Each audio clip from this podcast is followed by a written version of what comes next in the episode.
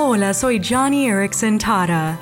No mucho después de romperme el cuello, encontré algunos maravillosos consejos sobre el sufrimiento, escritos por cristianos de antaño, como la de un pastor escocés del siglo XVII, Samuel Rutherford, quien dijo, si vieras a un hombre encerrado en una habitación idolatrando un juego de lámparas y regocijándose en su luz, y desearas hacerlo verdaderamente feliz, comenzarías por apagar todas sus lámparas y luego abrirías las persianas para dejar entrar la luz del cielo.